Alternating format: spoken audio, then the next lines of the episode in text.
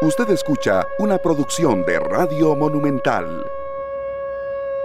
Esta tarde, ya llegando a martes 18 de abril del 2023. Gracias a todos por estar con nosotros. Una hermosa canción que ha seleccionado nuestro compañero Sergio Castro hoy. César Salas, Luzania Víquez, Sergio Castro, un servidor Esteban Aronne, les damos la más cordial bienvenida a todos ustedes hoy en este horario especial. Son las 2 de la tarde con 6 minutos, así es, llegamos antes debido a transmisiones del fútbol. Ya vamos a dar un rápido repaso eh, para todos ustedes de la jornada eh, de hoy en cuanto a la programación vespertina de Monumental, la radio de Costa Rica, pero les agradecemos mucho a todos que sea cual sea la hora que lleguemos, nos acompañan, nos retroalimentan con sus críticas, con sus comentarios positivos, negativos, muy pocos eh, la verdad, hay que decir Sergio, destructivos, pero que nos ayudan a crecer, que esa es la misión de nosotros. A este horario sí hemos llegado, serio, este, hemos desfilado por cualquier hora en la tarde y esa es nuestra razón de ser, acompañarlos en la tarde, por eso nos llamamos así esta tarde, ya llevamos más de tres años al aire. Y una canción hermosa con un significado muy fuerte, con una letra muy, muy sentida y que por una razón muy especial la escogimos y agradeciéndole de una vez a la invitada que ya está con nosotros, que ya vamos a presentar de quién se trata. Buenas tardes Esteban, César en Controles y a quienes nos acompañan en esta tarde en Radio Monumental, la radio de Costa Rica y en Canal 2 Costa Rica en Facebook. Realmente esta canción este, llega al alma, creo que es, es un tema maravilloso de Joan Manuel Serrat del álbum En Tránsito de 1981 y se llama Esos Locos Bajitos y habla de, que, de que los niños los tenemos siempre, como decimos por ahí, a mecate corto. Claro. No haga bulla, no juegue, no, no, no, un montón de nos, ¿verdad? Para decirlo así. Eh, pero normalmente estamos detrás de ellos y procurando que se conviertan en seres humanos maravillosos. Sí. En gente de luz, en gente que, que las demás personas quieran estar cerca de ellos, que sean buena compañía, que sean buenos hijos, buenos hermanos, y conforme van creciendo se conviertan cada vez, en, eh, eh, cada día en personas más admirables y ejemplares y que sean felices. Sí, sí, ¿Verdad? Que eso es muy importante, que sean felices, porque están bajo nuestro cuidado, Esteban. y, creo que el, el, motivo de esta canción hoy tiene que ver mucho con el tema que vamos a tocar pronto con nuestra primera invitada, porque eh, vemos a una familia sufrir y, y, todo es en torno a una niña inocente, que en vez de estar bajo el ala de la familia y bajo el cuidado de, sus seres más cercanos, eh, pues sucede todo lo contrario. A menudo los hijos se nos parecen, así nos dan la primera satisfacción, esos que se menean con nuestros gestos echando mano a cuanto hay a su alrededor.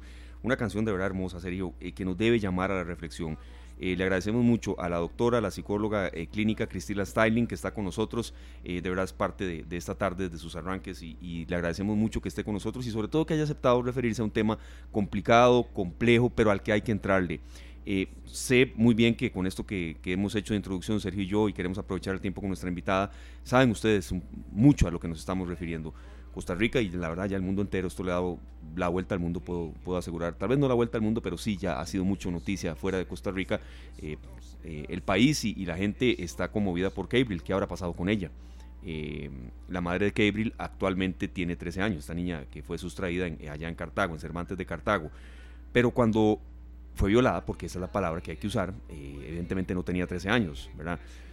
y em, la doctora aceptó nuestro llamado porque yo creo que todos le damos, todo, ha, un engranaje de fallos en este caso que, que, nos tiene tan conmovidos a todos, a los que somos papás, más aún, desde la sociedad, instituciones, la familia, los vecinos, los comunicadores haciéndome a culpa, Sergio. Yo creo que, que es de nosotros responsabilidad asumir algún tipo de, de, culpa, pero también de acción, ¿verdad? Por supuesto. Y de un programa de radio se puede hacer mucho, perdón.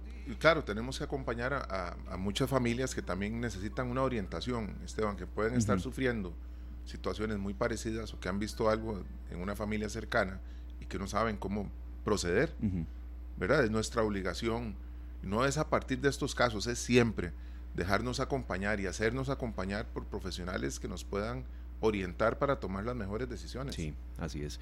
Doctora, bienvenida, muchas gracias por estar con nosotros. Ah, por cierto, usted es mamá, entonces estos temas, aunque alguien no, no sea papá, mamá, no tiene por qué no sensibilizarlo. Y hoy estaba leyendo una información para preparar esta entrevista, una frase muy, muy fuerte y muy buena. El mejor anticonceptivo, la información. Doctora, bienvenida a una primera lectura de esto que pasó. Sabemos muy bien que no serán consultas en cuanto a tema de que, como si fuera usted una cabeza de una institución de Estado, no, pero es psicóloga clínica y puede aportarnos mucho una primera lectura de esto que ha pasado con Cabril, con su mamá, con este entorno y ojalá esto no se vuelva a repetir. Bienvenida, doctora. Muchas gracias, buenas tardes. Buenas tardes. ¿Me, escuchan? Sí. Perfectamente, doctora, sí. Ah, ok, perfecto. Sí, como decías, Esteban, es un tema sumamente sensible que nos tiene a todas las a todas las partes, eh, porque todos somos involucrados al fin y al cabo. Nos tiene muy consternados, nos tiene muy conmovidos y, y es un tema que definitivamente hay que abordar, hay que abordar desde la desde la prevención más que más que desde el remedio, ¿verdad? Pero bueno, ahora toca hacerle frente a la situación que está pasando actualmente y, y ver qué medidas y qué acciones se van a tomar. Claro, doctora, nosotros, eh, pues de alguna manera, ante un caso de estos, ¿verdad? Nos llega la, la, preocupación, pero tenemos también un trabajo que hacer en nuestros hogares, en nuestro entorno. ¿Cómo llevar a nuestros niños a un punto en el que tengan la confianza con nosotros como padres o con un tío o con un vecino, con alguien para comentar cuando algo les está afectando, cuando están siendo agredidos, cuando están siendo violentados, doctora? ¿Cómo, cómo psicológicamente darles ese poder para que vean que tienen aliados, que tienen personas que los quieren acompañar por un buen camino? Sí, vea, este Sergio, es muy importante, eh, primero que todo, concientizar a nivel familiar la importancia de prevenir estas situaciones.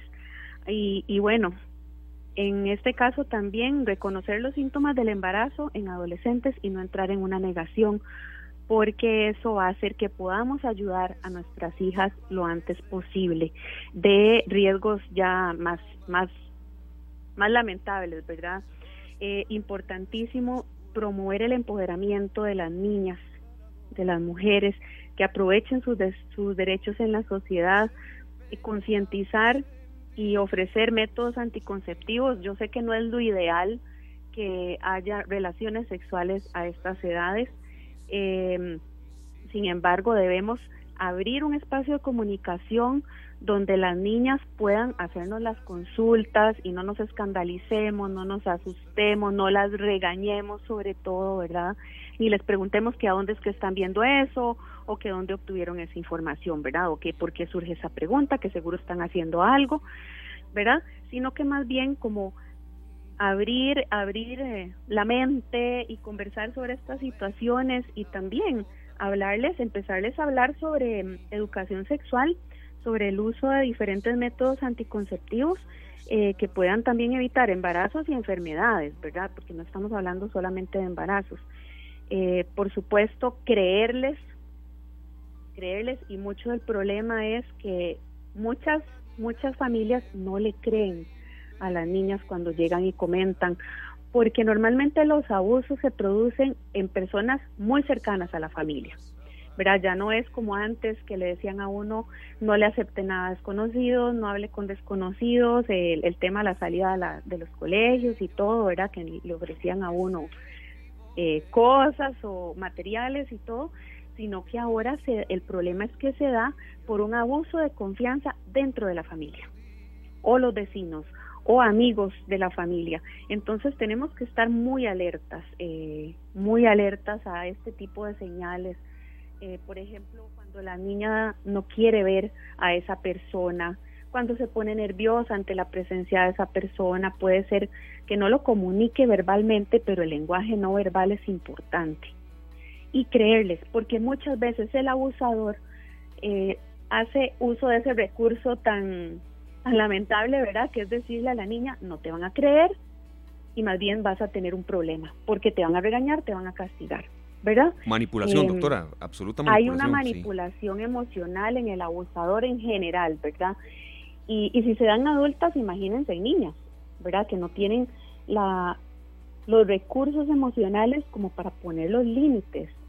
Entonces, es un tema bastante, bastante complejo, ¿verdad? Eh, hay una dependencia eh, tanto emocional como económica de las niñas en la familia. Entonces, imagínense, si no los, si no las apoyamos en el núcleo familiar, ¿qué se puede esperar? Van a buscar fuera, digamos, cosas materiales, afecto, aprobación, que muchas veces eh, van a pasar este tipo de situaciones, lamentablemente. Claro, doctora, hemos preparado una serie de consultas, pero los oyentes son nuestra razón de ser y eh, la verdad, como, como casi siempre que usted nos acompaña, se genera mucha interacción. Ya le di este comentario de un Marco Twin que está con nosotros. Comparto eh, en parte lo que dice, pero, pero creo que es muy valioso. Hola, creo que la formación del ciudadano costarricense desde niño se ha fallado en varios casos. Los padres modernos no educan, pagan para que eduquen la televisión con sus narconovelas, el internet sin supervisión y lo peor, la falta de empatía que se ha hecho grande. Si eso no me afecta, no me importa. Es un comentario muy respetuoso, muy valioso también. Yo sí creo que hay padres que son tal vez em, también que pagan para educar, pero también están ahí. Yo, yo defiendo esa parte, ¿verdad? Eh, y, sí creo que, que, hay padres que supervisan lo que ven sus, sus hijos en internet. Sí siento que hay, pero lo que don Marcos nos está exponiendo también es cierto. hay, una fuerte corriente. lamentablemente también sucede. Es muy común, doctora, eso. Sí, eso, eso lamentablemente sucede y es que a veces decimos que, que este tipo de situaciones, eh, bueno, un, un, factor de riesgo es definitivamente una situación socioeconómica complicada, ¿verdad? Pero no necesariamente, porque como dice el, señor que está participando, sí, muchas veces eh, hay padres, ¿verdad? Hay padres de padres y hay padres que con, con una buena situación socioeconómica desatienden a sus hijos. No, no estoy con esto culpando a las personas que tienen que trabajar fuera de la casa. Yo soy una que a veces tengo que trabajar fuera de la casa. Eh, sin embargo, uno tiene que estar constantemente atento, alerta, ¿verdad? Si no, si no puedes estar ahí de cuerpo presente, si estar como llamando, supervisando, hablando al final del día o en los momentos en que en que sea posible con, con los hijos, ¿verdad? Y con las personas que los están cuidando. Porque sí, sí se da esa situación y eso vulnerabiliza muchísimo a la juventud.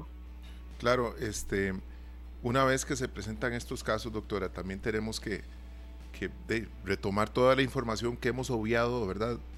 Porque pienso que en estos en estas, en estas instancias, ya en, el momento en el que está esta situación de esta niña, todo, todo, todo lo que la rodea es, es muy convulso, ¿verdad? Y, hay mucha gente que dice, claro, yo lo vi, yo hablé y nadie me hizo caso. Bueno, perfecto. Ahora hay que tomar medidas, ahora hay que, hay que le toca a las instancias del gobierno pues continuar con la investigación y las medidas pertinentes, que viene un caso legal muy fuerte para varios implicados, pero nosotros tenemos que ver también la parte psicológica, una vez que suceden estas cosas, cómo acompañar a estas niñas, porque se da y escuchamos de números que son realmente alarmantes en cuanto al, nacimiento de, hijos, de mujeres y de muchachas y niñas menores de 15 años.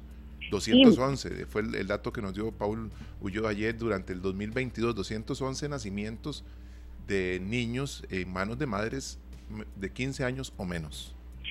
Sí, de hecho hay, eh, hay un dato de la Organización Mundial de la Salud que calcula que aproximadamente 17 millones de adolescentes dan a luz cada año.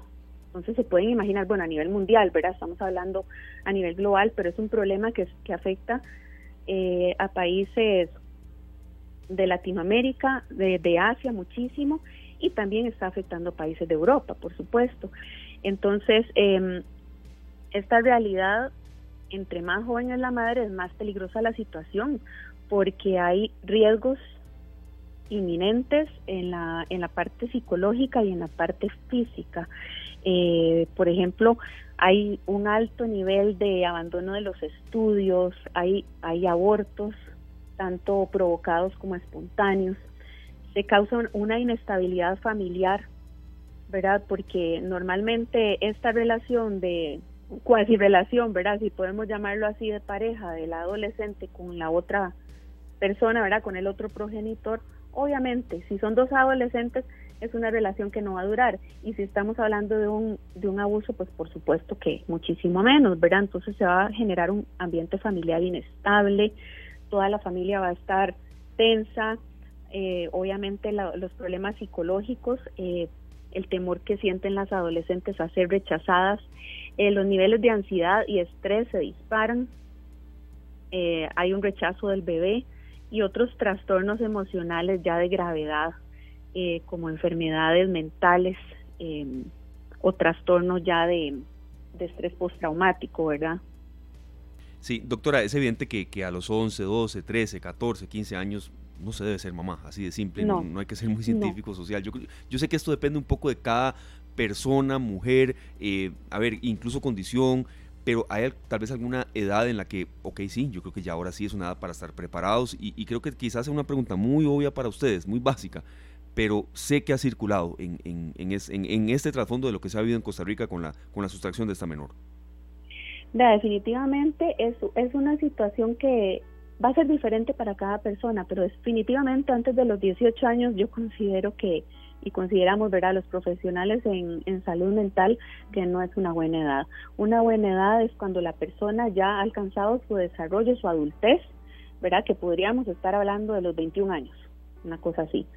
Eh, y cuando la persona ya puede tener una independencia emocional y ojalá también económica, ¿verdad? Para tomar decisiones, para poner límites, para que de esta forma el embarazo sea una cosa consensuada, ¿verdad? No un, no un tema de abuso o un tema de presión social o, un tema que, bueno, que, que vino así porque no tengo claro los roles míos dentro de la sociedad, porque por presión de los compañeros, etcétera, ¿verdad? Entonces, la mente no está completamente desarrollada en, antes de los 18 años. La mente del adolescente, incluso el cuerpo, ¿verdad? No ha terminado de desarrollarse. Dice que el desarrollo completo se alcanza a los 18 años, ¿verdad? Pero yo diría que como a los 21 años es una, una edad mucho mejor. Doctora, eh, le saluda Paulo Ulloa. Eh, quería también hablar un poquito de que casi siempre en estas situaciones de las relaciones eh, de personas adultas con una menor de edad, lo que existe es una relación de poder.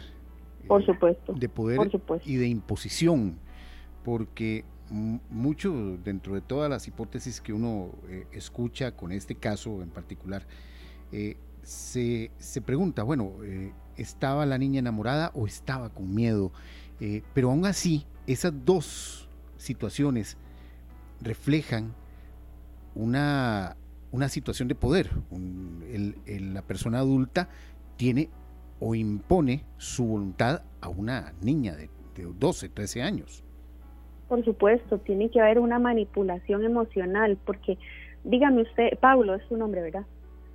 Sí. Eh, sí, honestamente, Paulo, una niña de esa edad, dígame usted qué va a saber sobre estar enamorada.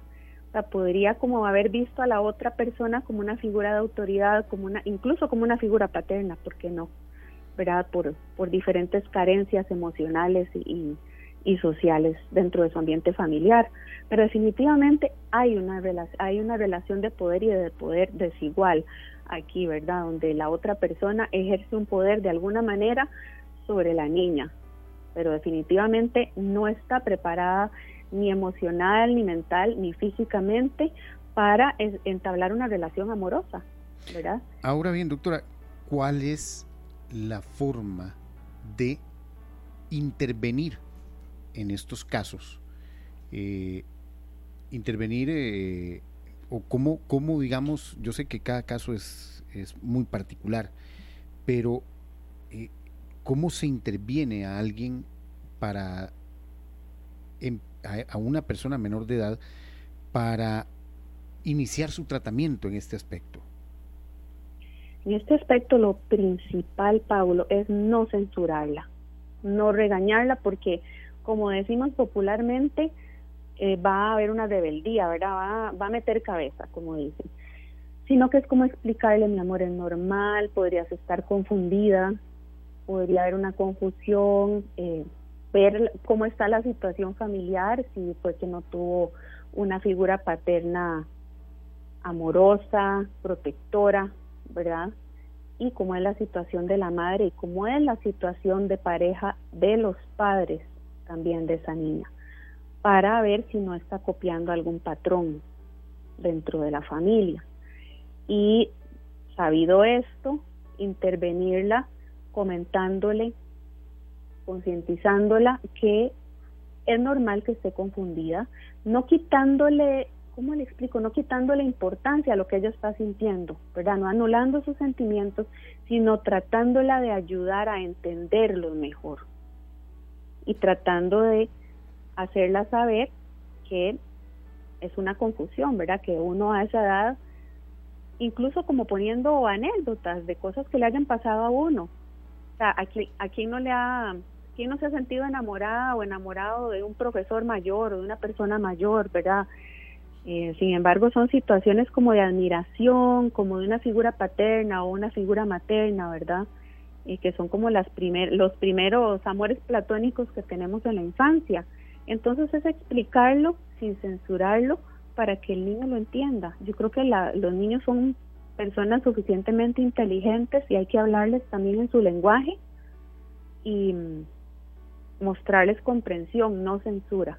Ahora bien, doctora, el, el tenerlo en el hogar o cerca, al alcance de la mano, siendo el mm. padrastro, es, es una situación que viene a poner también un, un, eh, un problema adicional. Sí, es que esto, lo, esto vulnerabiliza muchísimo a la víctima.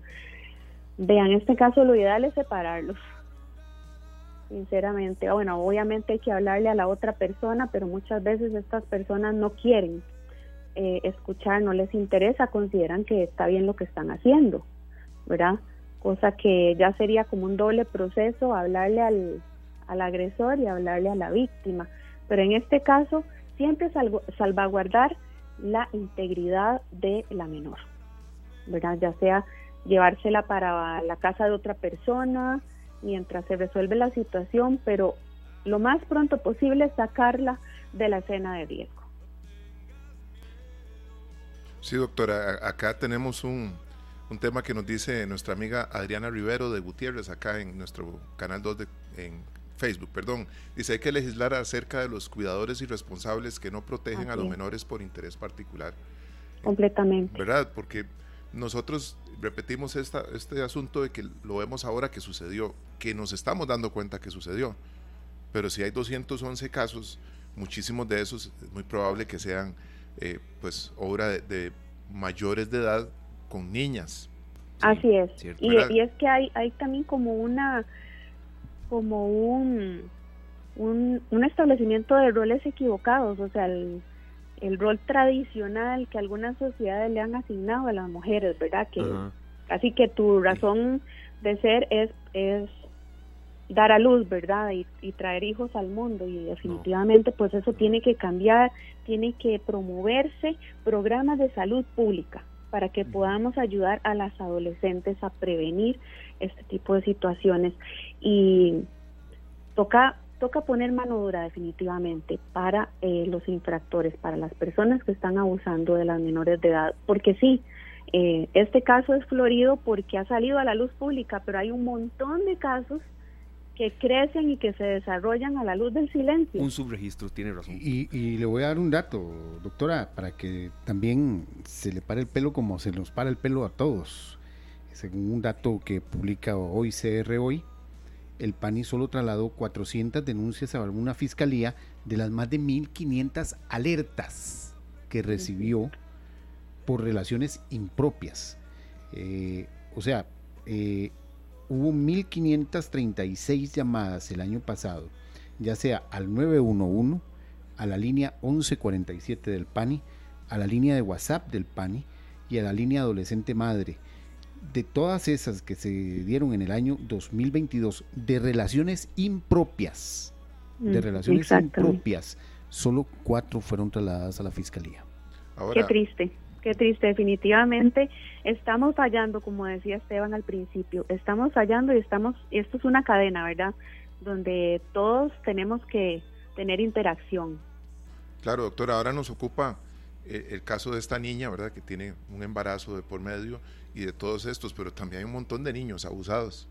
Por supuesto. Un montón de niños, de los cuales no hemos tocado ese tema, pero ¿cómo como padres ¿Qué recomendaciones nos da para empoderar a nuestra niñez? Sabemos que eh, es muy difícil, los costarricenses no tenemos la cultura de ir al psicólogo. Y cuando hablamos de psiquiatra, menos, porque nos van a tildar de locos o porque nos van a decir, ¿verdad? Entonces siempre nos sentimos un poco contrariados con eso. Eh, entonces, ¿cómo desde el hogar, ¿verdad? Para así nuestros amigos oyentes puedan tener una idea de cómo empoderar a nuestros niños para que cuando algo los aflija, algo los, los atemorice, lo comenten y se dejen acompañar por sus padres, sus seres cercanos. Yo creo que aquí la clave es comprensión en vez de castigo, comprensión en vez de censura, abrir, abrir canales de comunicación, ya sea a través de, de momentos de compartir en familia, de juegos, de el día de compartir, que salimos al parque, que conversamos y hablamos de todo lo, lo de la semana, de lo que te inquieta, ¿verdad? Y sobre todo también advertir sobre los peligros del consumo de drogas y bebidas alcohólicas, porque esto también es una situación paralela que empeora el problema, ¿verdad? Son, son riesgos sociales que se suman a todas estas situaciones, pero sí definitivamente tenemos un programa de educación por delante a las familias para que se pueda prevenir este tipo de situaciones. Eh, enseñarles, ¿por qué no?, defensa personal, eh, promover actividades o deportes que los hagan empoderarse a los niños.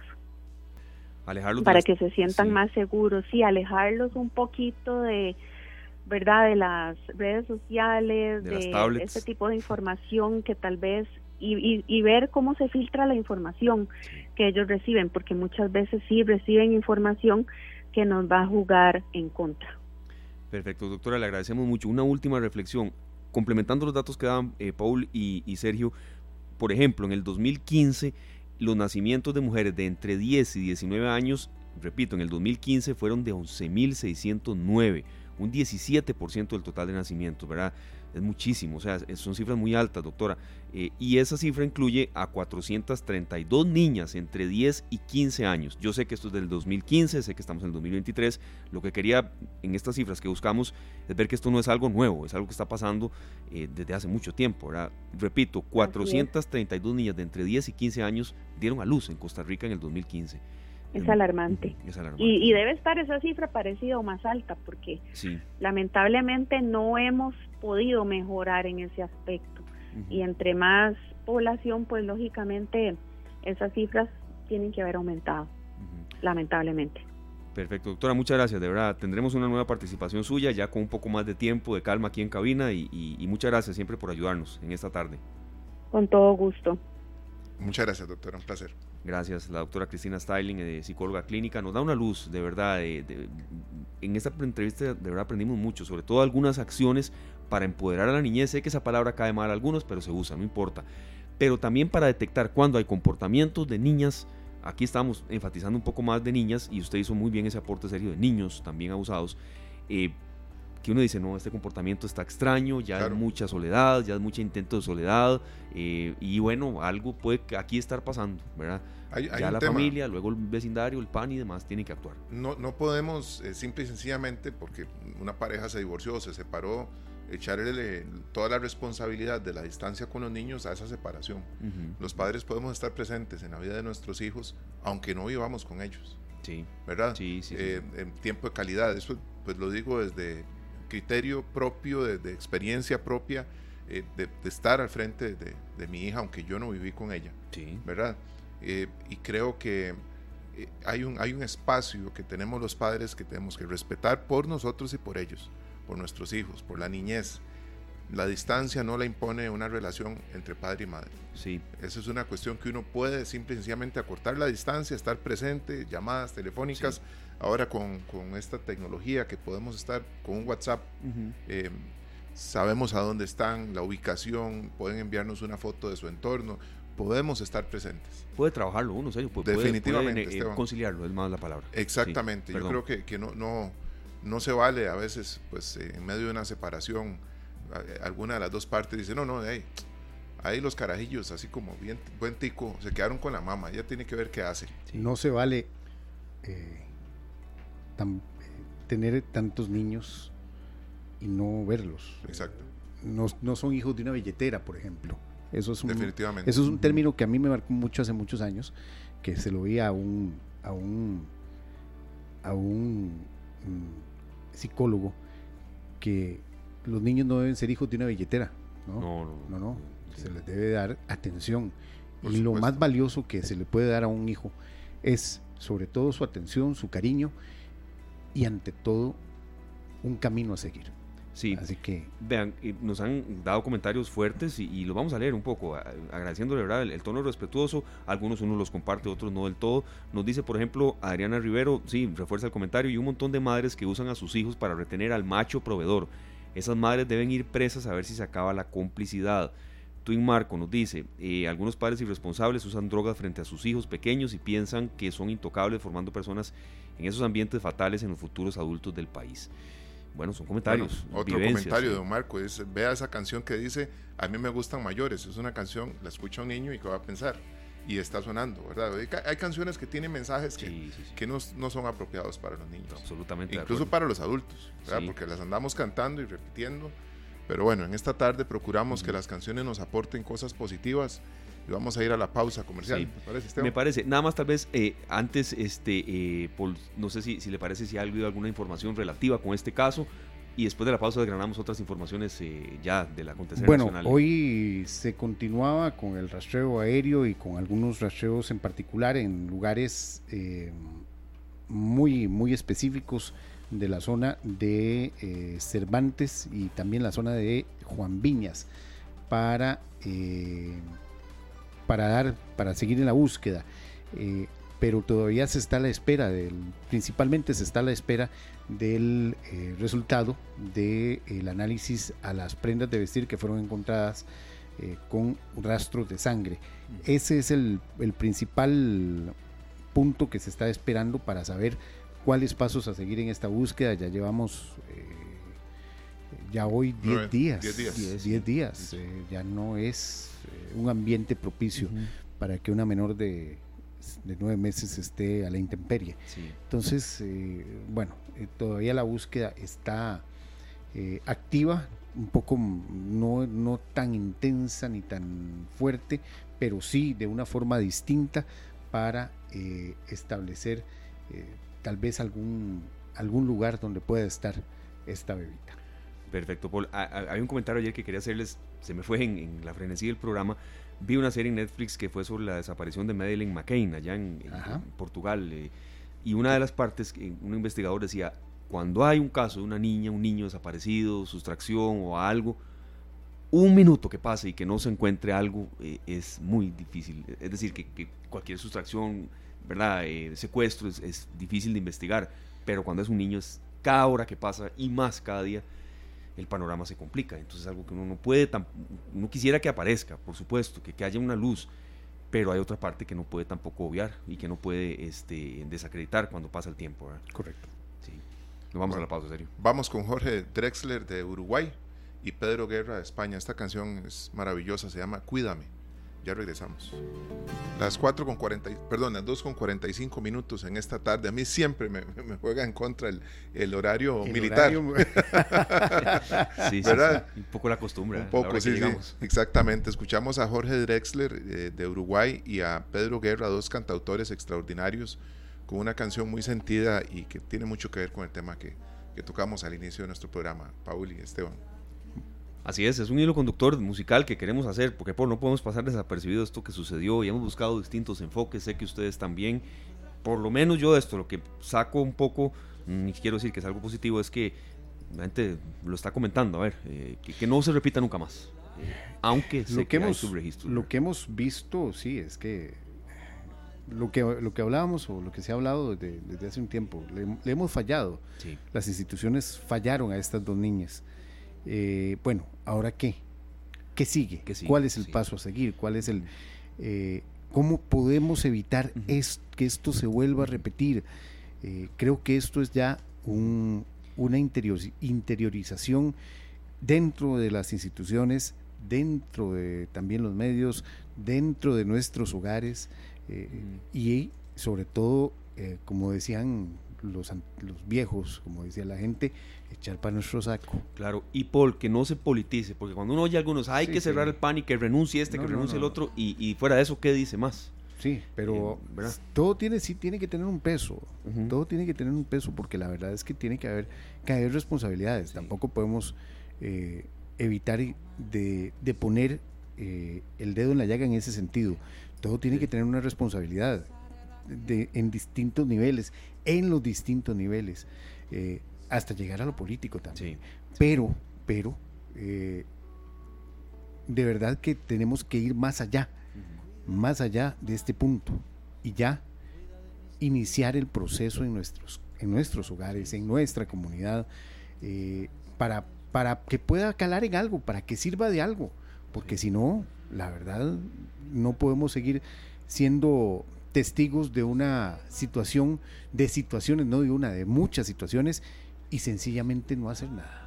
Y pensar que es normal, que es que... Sí, es, la normalización es lo peor. Mi mamá también fue, mamá joven y mi, abuela también fue mamá joven, pues esto se ha repetido en la familia, No, no se puede normalizar. Así es. Don Paul, ¿qué otras informaciones hay hoy candentes y fuertes? Bueno, eh, el tema económico está muy interesante en cuanto a noticias porque la venta de referencia del dólar llegó a su punto más bajo desde diciembre del 2015 y el, el dólar se cotiza en 539 colones, una disminución de 117 colones respecto a hace un año y de 62 en lo que va de este, de este año. Eh, el dólar eh, sigue a la baja. Yo no recuerdo cuándo lo calculábamos así en 540, 539. así que, bueno, 539, 69, 539, 61 en el 2015. Eso tal vez. En el 2015, correcto. Era, era el tiempo, imagínense, estamos hablando de hace ocho años. Ocho años. Ocho años. Hace rato no se veía el dólar así. Bueno, esto también eh, tiene un beneficio para los que van a hacer algún trámite en dólares o quienes tienen créditos en esa moneda porque sí, pagan un poquito menos y la recomendación de, la, de los expertos de, eh, economistas es que si usted está pagando menos ahorita por un crédito en dólares, bueno, trate de adelantar cuotas para eh, meterle un poquito más al capital y bajar aún más, ¿verdad? Así que es una, es una buena noticia para ellos. Para el sector turismo, para el sector de los agricultores, exportadores e industriales, no es tan buena noticia, también para el sector del turismo porque eh, están pidiendo nuevamente al Banco Central detener la caída abrupta en el tipo de cambio.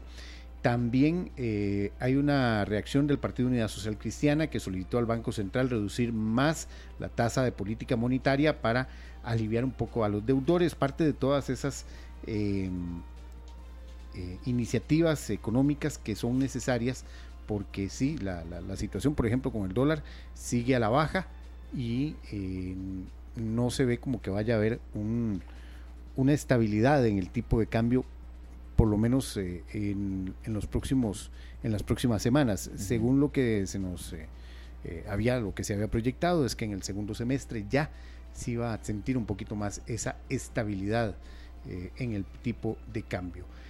También esto conlleva que una caída en el precio de los materiales de construcción durante marzo, según el dato del INEC, eh, según el índice de precios de la construcción. El costo de las llantas, el asfalto, el acero de refuerzo y los explosivos están entre un 18 y un 21% más baratos. Incluso en el mes de marzo solo aumentó el precio del hierro fundido, así que eh, también ese punto llama poderosamente la atención que el precio de los materiales de la construcción están eh, un poco más, eh, más bajos y esto podría ayudar un poco más en el asunto de la reactivación de este, de este sector. Sin embargo, es necesario la otra pata del banco, que es la parte económica y el, el acceso al crédito principalmente para hogares. Eh, y otra información económica que mm, da mucho de qué hablar, Costa Rica fue en febrero el segundo país miembro de la Organización para la Cooperación y el Desarrollo Económico, la OCDE, con la tasa de desempleo más alta. Eh, recordemos que eh, la tasa de desempleo llegó en febrero al 11.8%, solo por debajo de España, que registraba un 12,8%. Así que mm, llama la atención, somos el el segundo país miembro de la OCDE con la tasa de desempleo más alta eh, según estos datos de, eh, de esta organización a la que recientemente se incluyó Costa Rica. Y eh, mañana, para mañana, el gobierno anuncia el plan sobre seguridad. Esto debido, recordemos, a los recientes hechos que se están presentando. Para mañana al mediodía se estará anunciando el, la operación Costa Rica Segura, en la que ya vienen las acciones. ¿A qué hora, perdón, Paul? Al mediodía, mañana. ya vienen las acciones que aplicará el gobierno para bajar este, estos tremendos índices que ya al día de hoy, según el último dato del OIJ, eh, hoy a las 7 de la mañana, el dato del OIJ es que llevamos 260 homicidios eh, en lo que va del año. Eh, el año pasado, a esta misma fecha, había 182 homicidios, es decir, 18 homicidios más que el año pasado, lo que llevamos, siendo San José y Limón las dos provincias con mayor cantidad de homicidios durante este 2023. Sí, ese es por eh, todo este esfuerzo que se estaba haciendo en conjunto con exministros de seguridad, que había como, una serie de especialistas en esto que se que dieron su consejo, su aporte. Correcto, es parte de todas esa, de esas acciones que aplicarán, aplicará el gobierno y que serán anunciadas el día de mañana. Perfecto, Paul, muchas gracias. Estaba decodificando aquí y de verdad gracias a Nelson Briseño nos hacía un comentario con respecto a todo lo que usted estaba mencionando, el tema del precio del dólar, que sí, que los más afectados han sido los deudores de casas, carros y negocios en dólares y el sector turismo y exportador. Eh, que, hay negocios que siempre ganan y ganan sin importar otra cara de la moneda. Es un tema que a todos les compete o les afecta de una u otra manera. Correcto. Sí. Muchas gracias, Paul, de verdad, por haber estado con nosotros. Gracias. Nada más recordarles, hoy no tenemos no, así es. tercera emisión. Estaremos eh, cualquier información importante a través de nuestras redes sociales o en caso de ser muy, muy trascendental estaríamos interrumpiendo la programación de Radio Monumental. Así que les esperamos mañana a las 5 y 30 de la mañana. Así es, muchas gracias Polo Yoa por haber estado con nosotros. Nos vamos a la pausa, serio, no sin antes dar un rápido repaso a la programación de hoy. Nosotros vamos hasta las 3 de la tarde con 30 minutos. Ya ahí vienen nuestros compañeros de Pelando el Ojo. Ellos van de 3 y 30 a 5 y 30. Ya a las 5 y 30 la transmisión, como decía Paul, del partido Santos contra Sporting. Santos contra Sporting que busca a como sea clasificar, meterse en los cuatro eh, que estarán ya en la fase final del campeonato. Y ya a las 8 y 30 de la noche hablemos del Esteban, pero es, un, es, un, pleito ahí, ¿verdad? Grande. porque ¿El de quién? El, de, clasificar y para clasificar, exacto. Está fuerte, está duro y hay uno grande, grande que cada seis meses se lleva golpe fuertes que no tiene la clasificación fija. Me refiero a la liga, sí, con ah, bueno. siendo bien claro, pero eh, sí, Sporting está luchando para, para colarse ahí entre los cuatro grandes. Depende solo de él quedarse sí, en este momento sí, ahí estaba. Solamente él depende. Eh, sí, sí, sí, es, es, una salida complicada esa allá a Guapiles. Bueno, pues tengo una noticia de última hora eh, en cuanto a, a, los deportes también porque el Real Madrid acaba de eliminar al Chelsea. Sí, así es. De y, la Champions League. Y hay otra también en cuanto a eso. El Milan elimina al Napoli. Eh, eh, van a la semifinal los dos. Es un fuerte, fuerte condimento porque el Real Madrid y el Milan son los equipos más ganadores de la Champions. El Milan es un histórico de la Champions que ha venido de capa caída. Eh, sí, pero esos dos, esos dos partidos están. El de Milan-Napoli no ha terminado, pero va ganando el Milan 1 a 0 y la serie anterior había quedado 1 a 0 también y ese que usted nos está diciendo, Paul, sí, acaba de terminar. Entonces, bueno, información de la Champions que yo sé que a mucha gente le gusta.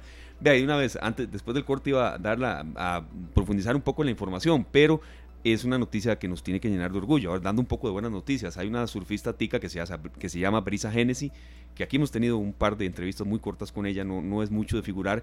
Es la primera tica que clasifica a los Juegos Olímpicos de París 2024. Esa surfista de 23 años. Entonces, Sí, sí, sí. Em, es, ella de verdad siempre... Hizo, un papel aceptable en los pasados Juegos Olímpicos. Sí, sí, sí, eh, estuvo muy cerca de clasificar. Pero ahora ya es la primera, la primera atleta costarricense que va a los Juegos Olímpicos de París. Ojalá y en estos, en estos Juegos Olímpicos tengamos un, panorama más claro para que los deportistas no pasen por lo que pasaron algunos que se quedaron de camino y no pudieron llegar a competir. Claro, así es, como está mencionando usted, Paul, y serio, profundizamos un poquito más. En Tokio 2020, en el debut de este deporte, en los Juegos Olímpicos, el surf, ella consiguió un quinto lugar lo que la coloca como la tercera mejor actuación de este país, solo superada por las hermanas Paul, Claudia y Silvia, únicas medallistas de Costa Rica en esos encuentros deportivos. Entonces sí, dando un poco de, de, bueno, de la participación de Brisa. Mañana no tendremos espacio por fútbol, el jueves vamos a tenerla o a ella o a los representantes de la Federación de Surf, que por cierto los hemos tenido aquí y, siempre agradecen que les demos estos espacios. Y siempre con la bandera de Costa Rica en alto tenemos que hablar también de Ligia Madrigal. Vamos al corte con Chambao. Los sueños, ya regresamos. 3 de la tarde con 3 minutos. Muchas gracias a todos por estar con nosotros, por continuar acá en Monumental, la radio de Costa Rica, en eh, esta tarde eh, correspondiente a hoy martes 18 de abril. Eh, serio, estábamos mencionando un poco el tema de canciones, el tema de música que estamos relacionándola precisamente con, todo este caso que, ha conmocionado al país. y estábamos incluso conversando ya con Paul fuera de, de micrófonos en el corte comercial que tiene que haber un balance, ¿verdad? Está esa famosa frase, a mis hijos los educo yo. Entonces lo, que, lo que viene el colegio y escuela mm, hasta cierto punto. Y después la otra parte. No, yo los mando al colegio y a la escuela para que ahí los eduquen y ya yo tengo que ser el proveedor, el que pague las matrículas, el que pague los gastos, el que pague todo esto y de aquí para allá, ¿verdad? No es así, tiene que haber un poco de las dos. Bueno, como, como esa frase que dijo Paul, que me corrija si, si me equivoco, pero es como mis hijos no son ellos no son hijos de la billetera, ¿verdad? Sí, sí, eh, Es muy fácil a veces llenar el espacio de nuestros niños con actividades en las que no estamos presentes, pero bueno, cuando estamos tenemos que aprovechar para, para acompañar, educar, generar vínculos fuertes para que sientan la confianza de sentirse acompañados y de poder comentarnos cosas que le pueden estar eh, sucediendo a nuestros hijos y que es idóneo que lo comenten primero con nosotros. Es por eso que, hemos mm, querido seguir un poco más eh, comentando este tema debido a la gran cantidad de opiniones y nosotros les agradecemos mucho. Esta tarde va de 3 a 5, pero por supuesto eh, mm, estiramos el horario. Somos muy, muy eh, conscientes de que las transmisiones deportivas tienen un espacio primordial en, en toda la franja de transmisión pero siempre nos llegan comentarios cuando cambiamos de horario, incluso de gente diferente que se va uniendo a la familia de esta tarde y les agradecemos mucho. Gerald Balcor nos dice, lástima todo el dinero que se desperdicia en una institución como el PANI, entidad que no goza de credibilidad alguna. Yo no puedo obviar que mucha gente piensa como usted, don Gerald. Yo creo que la solución no es cerrar el PANI. Me parece que eso sí hay que fiscalizar un poco, dar seguimiento a cómo se dan eh, investigaciones específicas sobre casos que se presentan de abuso, eh, de negligencia, de descuido. Eh, he escuchado comentarios negativos del PANI, otros positivos en algunos casos específicos y a veces hasta esporádicos, pero es un comentario muy valioso y creo que después de esto que pasa, sí tiene que verse con lupa cuando hay eh, pues casos que tienen alguna denuncia, ¿verdad? Serio, y que no se les da seguimiento. Sí, es muy importante porque eh, creo que, bueno, ahora que veamos los números también de más de mil, bueno, de esta cantidad de, denuncias, solo 400 y un poquito más se les dio curso, ¿verdad? Los encaminaron hacia donde tenía que ser. Y creo que nosotros también, cuando ponemos la denuncia, tenemos que darle seguimiento para que avance, avancen las investigaciones y demás. Y ayer conversábamos acerca de un tema que tiene que ver con la denuncia, cuando uno es testigo de este tipo de cosas. Las personas que están en medio de la violencia, en medio de, las agresiones y demás, también tienen que seguir el curso de, de las cosas que se inician. Esteban, uno permite que se ponga la denuncia y una vez eh, inicia el trámite judicial, de muchas personas se echan para atrás. Sí, sí, sí, ese es otro, otro, otro ángulo a tocar. Cuando hay una persona que conoce eh, de, un caso de abuso, de un caso de negligencia, eh, de verdad que el valor de la denuncia mm, es vital para sentar responsabilidades, para incluso dar con detenciones, para incluso dar con, con gente desaparecida. Entonces, esa es otra parte incluso que, tenemos que tomar en cuenta para la programación de esta tarde y distintas entrevistas que queremos abordar en estos casos y en estos temas, ¿verdad? Hay otro comentario por acá, sería muy valioso. Señores, qué difícil con este tema de la niñez, pero que el país, eh, pero en el país estamos alarmados por este caso, los asesinatos, asaltos y demás, queda mucho trabajo para rescatar la situación, queda muchísimo. Eh, don Marco, gracias por este aporte yo creo que queda desde las familias, desde los eh, centros incluso de trabajo, me parece que hay mucho también que se puede aportar desde el punto de vista de las municipalidades y que Costa Rica, mm, un país seguro no lo es, eh, no puede ocultar eh, la realidad, pero que por lo menos tenga ribetes más de, que uno pueda desarrollarse con calma en un trabajo, recogiendo a un niño en la escuela, sabiendo que se va a jugar a un parque, haya un poco más de tranquilidad. Bueno, acá también en, en, nuestro canal 2 Costa Rica, en nuestro perfil en Facebook, dice Bejarano dice, desde siempre han habido abusadores en las familias. Bueno, eso no, no deberíamos de normalizarlo. Puede que en, en, algunas familias existan, y sí hay, bueno, está demostrado que sí hay, pero no, no me gustaría verlo como algo normal y algo que tiene que continuar. Sí, lo acabo de ver, Sergio, y, bueno, es un comentario que él da, mm, que hay, hay, ¿verdad? Que, que, sean todas, ahí sí es donde yo pongo un poco la, la tela de duda, pero pero aquí no filtramos los comentarios, ya cuando son con un irrespeto total, eso pues no lo hacemos ni, ni los damos, pero entendemos un poco el sentido de que quizá lo que mencione él, partiendo de un caso que conoce, de un caso que vivió, que se pueda generalizar, sí, no, estoy tan, tan 100% de acuerdo, pero, pero eh, aquí lo leemos. Sabemos, sabemos que estos temas generan mucha, mucha diversidad de opiniones. Eso es muy importante, con respeto siempre. Pues los buenos comentarios los vamos a compartir acá. Sí, así es. Son las 3 de la tarde con 8 minutos. Vamos a ir a nuestra última pausa comercial. Al volver, una actualización sobre el tema de lluvias. Ya están empezando a caer en algunas zonas eh, precipitaciones. Es la hora y el momento propicio, serio, para si hay algún arreglo de canoas, eh, de goteras, de desagües que no estén en buen estado ya, no esperemos más. Estamos a 18 de abril, ya se viene mayo y se vienen esos aguaceros sin fin. Es el momento. Empezar por limpiar las canoas, ¿verdad? Que es un dolor de cabeza siempre. Claro. Un poco de música serio y volvemos después de la pausa con más. Claro que sí, nosotros tenemos ahora este, la forma de mirar los Atlánticos acá desde España. Ya regresamos.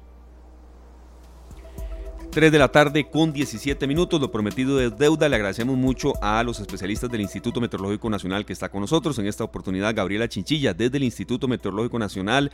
Muy buenas tardes, Gabriela. Un poco conocer el panorama eh, de lo que resta de hoy en cuanto al tema de condiciones.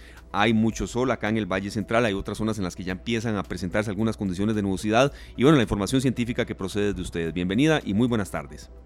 Gracias, muy buenas tardes a todos. Sí, efectivamente seguimos con un ambiente característico del mes de abril, que es uno de los más calurosos. Eh, hemos tenido temperaturas, eh, las máximas del día de hoy, que se dan cerca de las 2 de la tarde, hasta 37 grados y medio en la zona de Sardinal, en Guanacaste, 35.5, casi 36 en la zona de Atenas, al oeste del Valle Central, entre 33 y 35 para las zonas costeras, tanto del Caribe como del Pacífico Central y Sur. Y en realidad pues la cobertura de nubes se mantiene supeditada hacia las cordilleras, cordillera volcánica central, cordillera de Talamanca, eh, a diferencia de la cordillera de Guanacaste de Tilarán que se, siguen estando bastante despejadas y algunas ráfagas de viento que oscilan entre los 40 y los 60 kilómetros por hora. En general pues seguimos con un ambiente bastante estable. Perfecto, Gabriela, entendemos muy bien que hay que dar todavía un pequeño margen de espera más. Ya estamos entrando a la segunda quincena de abril. ¿Se puede hablar de etapa de transición en algunas zonas del país o todavía es, prudente esperar un poco más de, investigación de ustedes? Eh, ¿Qué es un perfil que queríamos conocer? Normalmente la transición ya se inicia en el mes de abril. Hay que recordar que usualmente en el país la estación lluviosa inicia desde el sur hacia el norte. Entonces, unas, las zonas como el Pacífico Sur o el Pacífico Central, pues tienen, ya han estado presentando durante varias semanas algunos eh, chubascos aislados, bastante aislados de hecho, durante, eh, durante las tardes. Esto es característico del periodo de transición. En el caso del Valle Central, pues también normalmente en la segunda quincena de abril y la, y la primera semana o incluso quincena de mayo, es normal que tengamos algunos chubascos esporádicos. La transición depende mucho de las condiciones particulares que tenga cada año. Algunas transiciones son muy extensas eh, o muy húmedas y otras transiciones son más cortas y más secas. Este año en particular la tendencia es que las lluvias estén por debajo de lo normal, como anunciamos eh, durante el 23 de marzo, que se hizo la conferencia de prensa para hablar sobre las características que tendría la estación lluviosa de este 2023. Y bueno, la tónica que se mencionó en ese momento y que sigue dándose es que tengamos eh, déficit de precipitaciones en el país durante los siguientes meses. Entonces tendríamos un periodo de transición que más o menos siga bajo esa característica de menos días con lluvia alternados con unos que otros, una que otra precipitación. Perfecto. Y estableciéndose, estableciéndose por último la estación lluviosa en el Pacífico Norte. En eso no hay mayor variedad, de doña Gabriela, ya para terminar. No, no, eso, eso en realidad es climatología. Eso tiene que ver con la rotación del planeta alrededor del Sol. Entonces eso no va a cambiar. Perfecto. Muchísimas gracias, Gabriela, por este contacto. Muy amable. Con gusto. Bien, muchísimas gracias este, a eh, Gabriela Chinchilla desde el Instituto Meteorológico Nacional que nos eh, mencionaba eh, un poco el perfil de, cambios, ¿verdad? Y sobre todo también serio, teniendo en cuenta de que ya hay algunas zonas que han presentado aguaceros, aquí incluso lo comentábamos en esta tarde, la semana anterior, hay zonas donde se estaban ya presentando algunos aguaceros, se viene la transición, ya está cerca. Hay que, hay que estar preparados, Esteban, y hemos tenido la oportunidad de informarnos estos, eh, estas cuatro transiciones seguidas, 2020, 21, 22 y 23. Sí. Eh, ¿Verdad? Entonces, eh, tenemos que aprender la lección. Claro, ojo. tenemos que aprender la lección. cajas de registro, canoas, y todo esto que nos puede ocasionar problemas en nuestros hogares. Claro, ojo que, que, hay algunas zonas donde no serán tan intensas las lluvias como el año anterior, pero otras no. Entonces, esto es algo que vamos a ir refrescando, incluso, sobre todo para prepararnos. 13.21, nos queda una última pausa, César y, Glenn, muchas gracias por el aporte. Y venimos con el bloque de cierre eh, ya porque están nuestros compañeros de Pelando el Ojo calentando, haciendo fila. Muchas gracias por su compañía. ¿Y eso qué es, don Sergio? 3 y 24 minutos, Bruno Mars, esta canción se llama Count on Me o Cuenta conmigo. Siempre podemos contar con alguien. Exactamente. Sí, sí, sí. Por cierto, estos días no hemos contado con nuestra compañera pieza vital de esta tarde, Luzania Víquez, está en un proyecto eh, laboral allá en San Carlos, en la filmación de una película en la que está hasta de actriz. Exactamente. No frena, Luzania. Bueno, que, que, que todo le salga muy bien y se reincorporará con nosotros eh, de nuevo el próximo lunes. Entonces, para las personas ahí que nos han consultado, ahí está Luzania, siempre activa, siempre cuidando de sus dos bebés que vienen en camino y deseándole nosotros lo mejor a la distancia. Hay un proyecto ahí fuerte que se viene, hay un trabajo especial que ella eh, nos dejó aquí eh, con Ligia Madrigal, la tica que está subiendo al Everest, junto a Warner Robazo, que también nos han, nos han volado un poco. ¿Y, Warner qué? Muchachos de esta tarde, ¿qué? tienen razón, tienen razón. Pero, él va más como, como, ¿verdad? Un tema de preparación, un tema de compañía. Sí, sí, eh, en realidad él también está eh, haciendo el esfuerzo por llegar de nuevo. Así es, entonces todo ese trabajo se lo vamos a brindar en esta semana en la que nos queda mucho. Mañana no estaremos, serio, así como lo dijimos, por transmisiones deportivas, por fútbol. Mi liga juega a las dos en el Allen Rilloni contra Grecia. Igual Glenn me vuelve a ver como diciendo cambio de tema. Bueno, la, el deporte es monumental, el fútbol es monumental y entonces todas las transmisiones deportivas. Nosotros nos, reintegramos el próximo jueves en nuestro horario habitual de 3 a 5. Muy contentos de verdad de tener tanta retroalimentación, incluso cuando llegamos a horas que no son las habituales. Claro que sí, nos despedimos con Bruno Mars, gracias a César en los controles, a Glenn por el contacto también que nos hizo hace poco. Y feliz tarde, gracias. Que la pasen muy bien. Este programa fue una producción de Radio Monumental.